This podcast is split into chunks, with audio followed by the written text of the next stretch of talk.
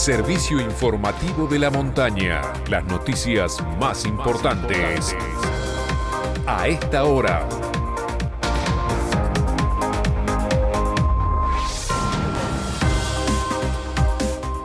Hora 9 en todo el país. En San Martín de los Andes, temperatura 2 grados una décima. Humedad 68%. Cielo mayormente despejado. La EPET 21 suspendió las clases virtuales e invitan a una reunión virtual abierta para esta mañana. El encuentro, que se transmitirá en vivo por el canal de YouTube desde estos momentos, tiene como temática informar lo acontecido hasta la fecha y buscar alternativas de soluciones especialmente pensando en los estudiantes. La semana pasada, el director de la institución, Marcelo Ávila, envió una nota a supervisión escolar indicando que ante una vibración y un movimiento inusual del piso en dos de las aulas, decidía suspender las clases presenciales. Nacionales. Según informó ayer el Ministerio de Turismo, 4 millones de personas viajaron por el país durante las vacaciones de invierno y con un promedio de 5 noches y media de estadía. Las ciudades más visitadas fueron Mar del Plata, Bariloche y Córdoba.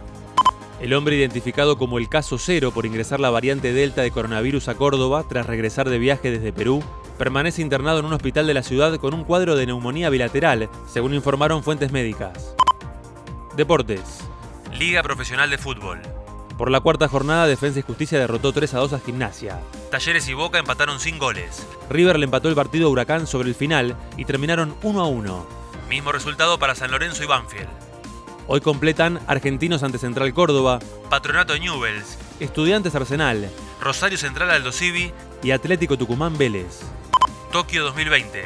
Las Leonas derrotaron 3 a 0 a Alemania y se enfrentarán en semifinales el próximo miércoles con las vencedoras de la llave Australia-India. Informó para San Martín de los Andes y toda la región. Santiago Frione. Este fue el servicio informativo de la montaña.